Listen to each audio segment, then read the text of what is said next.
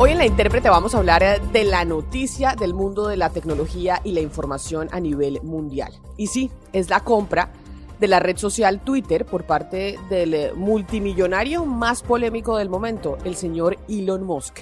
¿Qué significa esto para la libertad de expresión? ¿Qué significa para la pelea contra las noticias falsas, de eso se trata hoy la intérprete. Los invitamos a que se suscriban y hagan clic en el botón de suscripción para que todos los jueves tengan los anuncios de los nuevos capítulos de la intérprete. Estamos en todas las plataformas digitales, así que bienvenidos. Este es el podcast La intérprete con Camila Zuluaga y Sebastián Nora.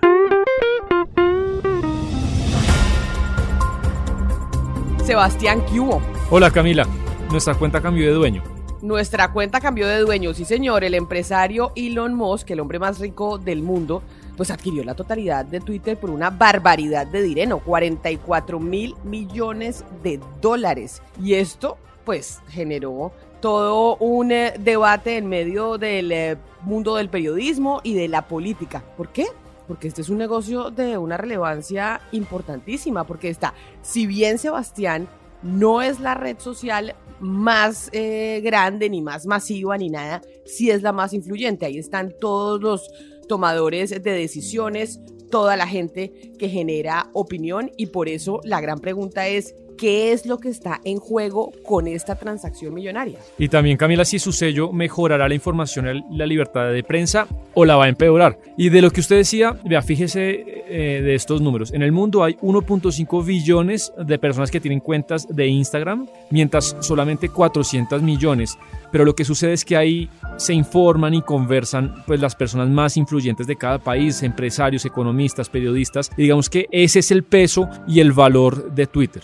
Pero ¿le parece si hacemos un poquito de historia de cómo fue el negocio para que podamos eh, hacer una recapitulación de cómo fue todo el proceso? Mire, empiezo con la siguiente fecha, 4 de abril.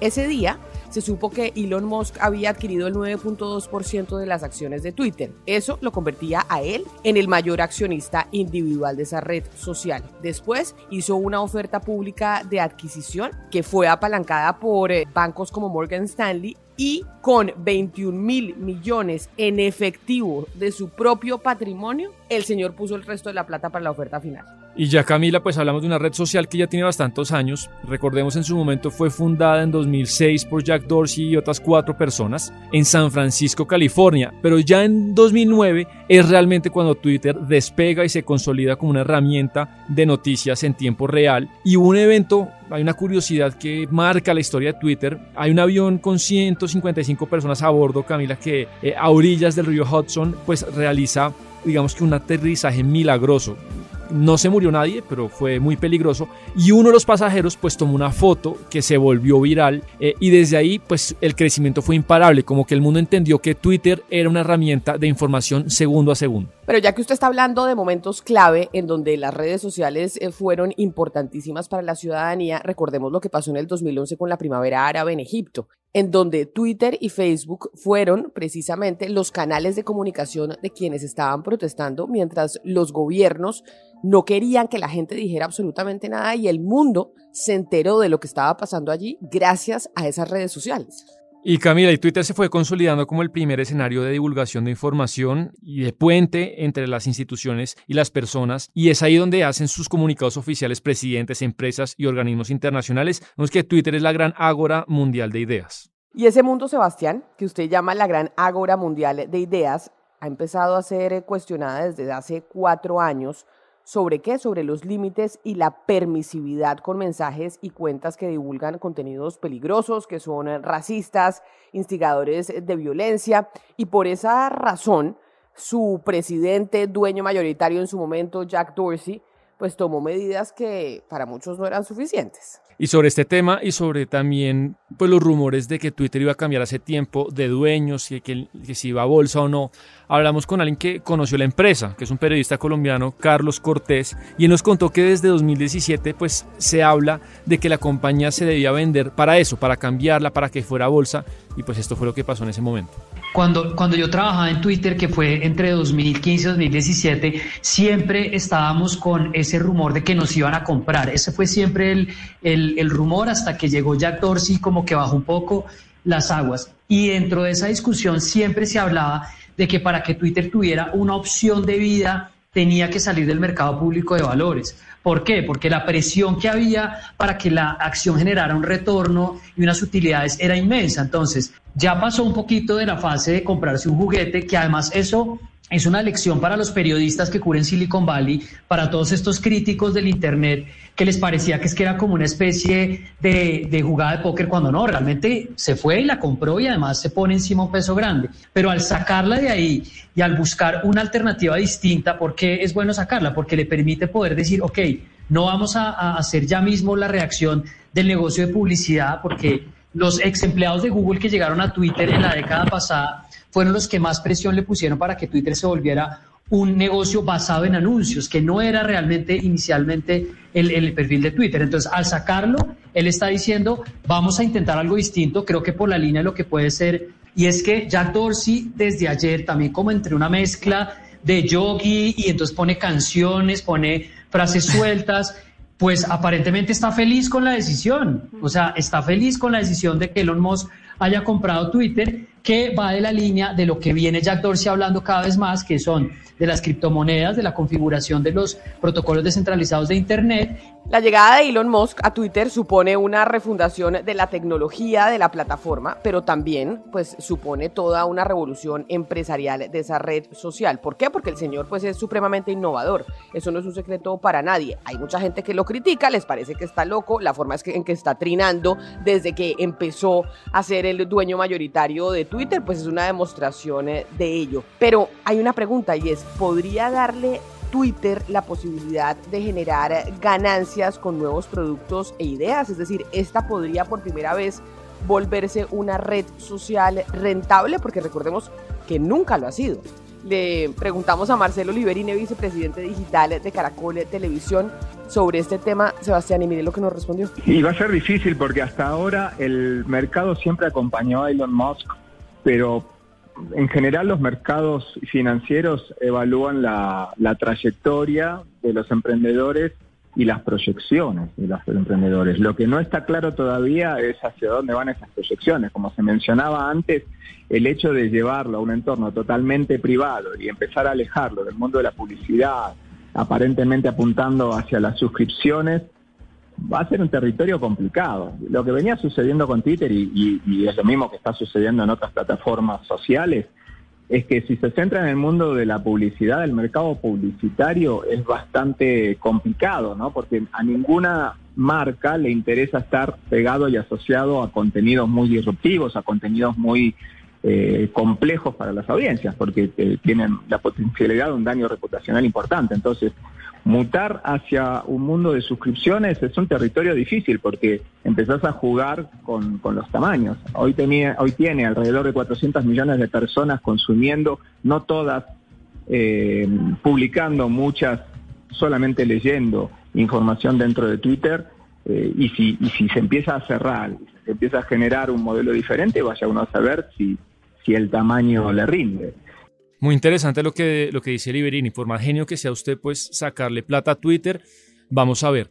Y ya Camila, en enero de 2021, Jack Dorsey es fundador y en ese momento era el CEO de la compañía tomó, yo creo, la decisión más compleja que ha tenido que tomar en su vida, no solamente como CEO de Twitter, sino en su vida, y es suspender definitivamente la cuenta de Donald Trump, presidente de Estados Unidos. Recordemos, pues, por la toma del Capitolio por parte de seguidores de él. Eso provocó, Sebastián, el malestar en muchos líderes y partidos de derecha del mundo que reforzaron algo que venían reclamando desde hace algún tiempo, que según ellos Twitter y otras redes sociales trabajaban con algoritmos y políticas que favorecían al gran establecimiento pro Partido Demócrata. Eso pasó, por ejemplo, con Facebook en las elecciones presidenciales cuando se eligió a Donald Trump, que los republicanos le estaban diciendo a Facebook, ustedes con el algoritmo están favoreciendo a los demócratas y ahí fue cuando dejaron libre el algoritmo y después vino todo el escándalo que decían que a través de Facebook era que Donald Trump había ganado las elecciones. Sí, esa es una pelea, pues que se, una pelea también política, más, más allá de, tecnológica, y la pregunta es eso,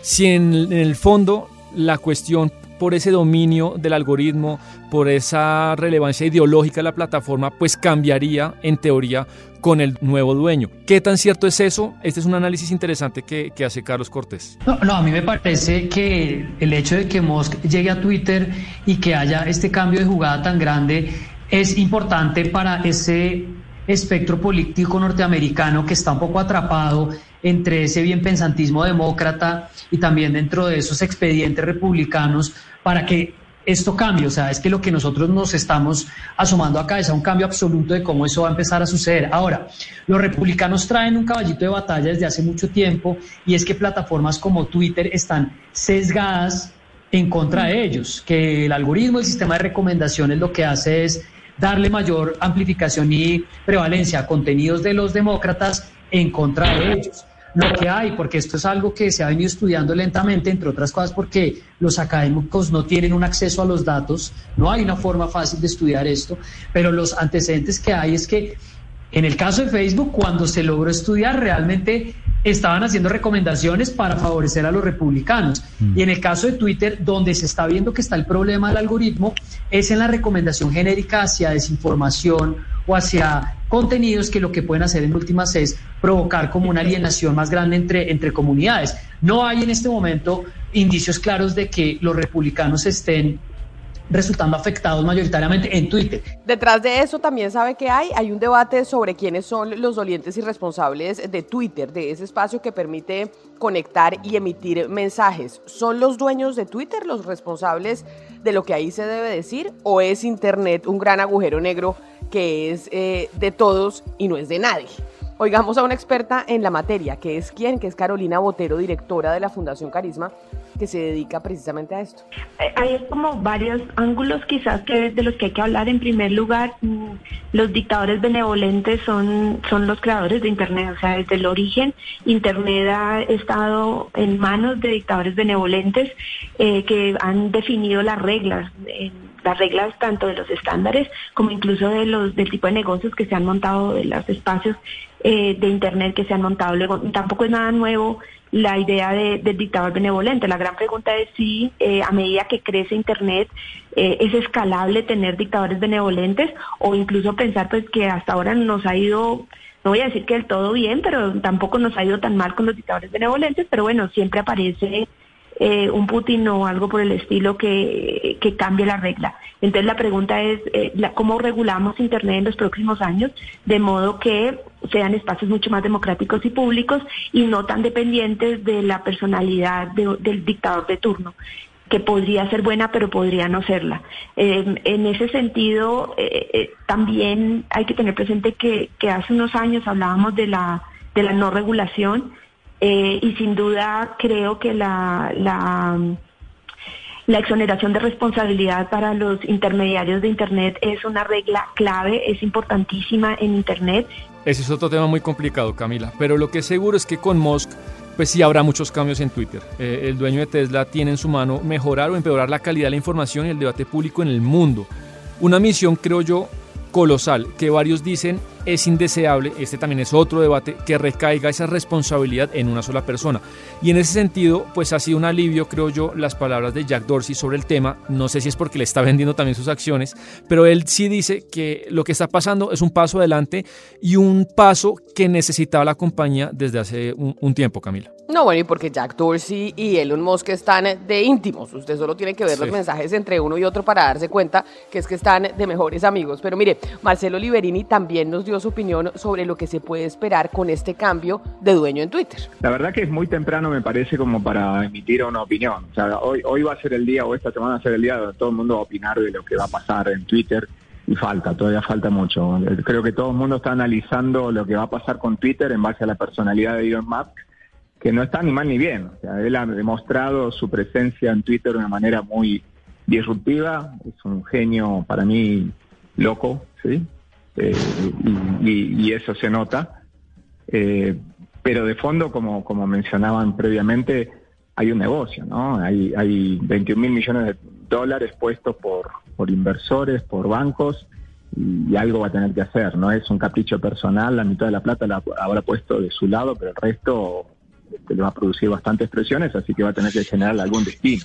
Los mensajes de la, libre expresión, el free speech y todo lo demás pueden ser ciertos, pero también tiene algún tonito peligroso por ese lado que habrá que ver dónde le pone algún límite o quién le pone algún límite. Y bueno, se supone que con la reestructuración de Twitter, pues esto por lo menos tomará seis meses, Camila.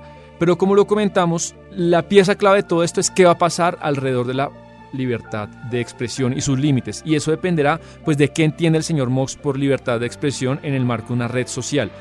Yo creo que por ahora la, pista más cercana que hay sobre el tema eh, es una entrevista que le ofreció a Chris Anderson de una hora.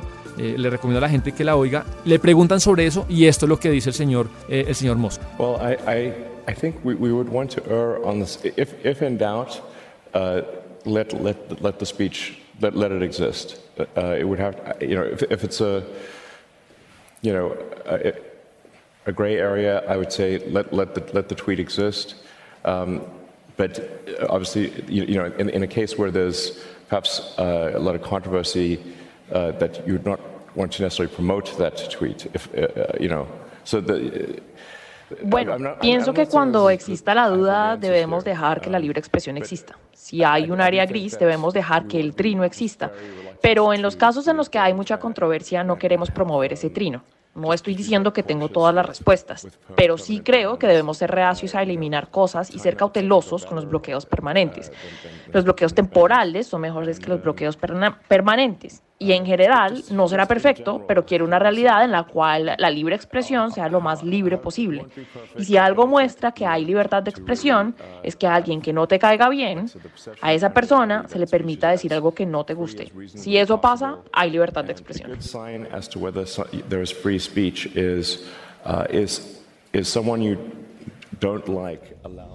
El señor Musk lo que ha dicho Sebastián también no solo en esta intervención, sino en muchas intervenciones que ha tenido últimamente en Twitter, porque yo no sé si usted lo ha visto que está como obsesionado y trina todo el día, es que pues la libertad de expresión es que la gente diga lo que quiera decir. O sea, él sí cree que no debe haber ningún tipo de, de límite frente a lo que se diga y que se tiene que ser igual tratando a los demócratas como a los republicanos. En eso se ha sido clarísimo. Sí, y, una cosa es esa faceta suya, pues de él que usted dice, de, tuitear, de, ser un rockstar, de ir a entrevistas, pero ya otra cosa es sentarse en el puesto de, gerente de la compañía y tomar estas decisiones. Y en, esta, en este audio que oímos, yo sí lo vi titubear y yo creo que él ni siquiera tiene claro qué es lo que va a hacer y qué es lo que tiene que ver con la libertad de expresión. Yo, yo creo que ni lo tiene claro. Pues vamos a ver qué pasa. Vamos a ver qué pasa, Sebastián. Usted que es tan activo y, tan tuitero, no sé si está preocupado o está feliz con la adquisición de Twitter por parte del señor Mosca. Mm, pues dependerá de las decisiones que tome. Porque qué tal termina arruinando esta red social. unas malas decisiones y, la destruye, llega a otra red y, nos, tenemos que migrar para, para allá. Y empezar de cero. Pues vamos a ver qué pasa, Sebastián. Nos oímos dentro de ocho días. Nos oímos en ocho días, Camilo. Esto es todo por hoy en La Intérprete. Si les gustó este capítulo, compártanlo con sus amigos y ya saben, haga clic en el botón de suscripción. Estamos en todas las plataformas digitales. La Intérprete se escucha en todas las plataformas digitales. Un capítulo nuevo cada semana.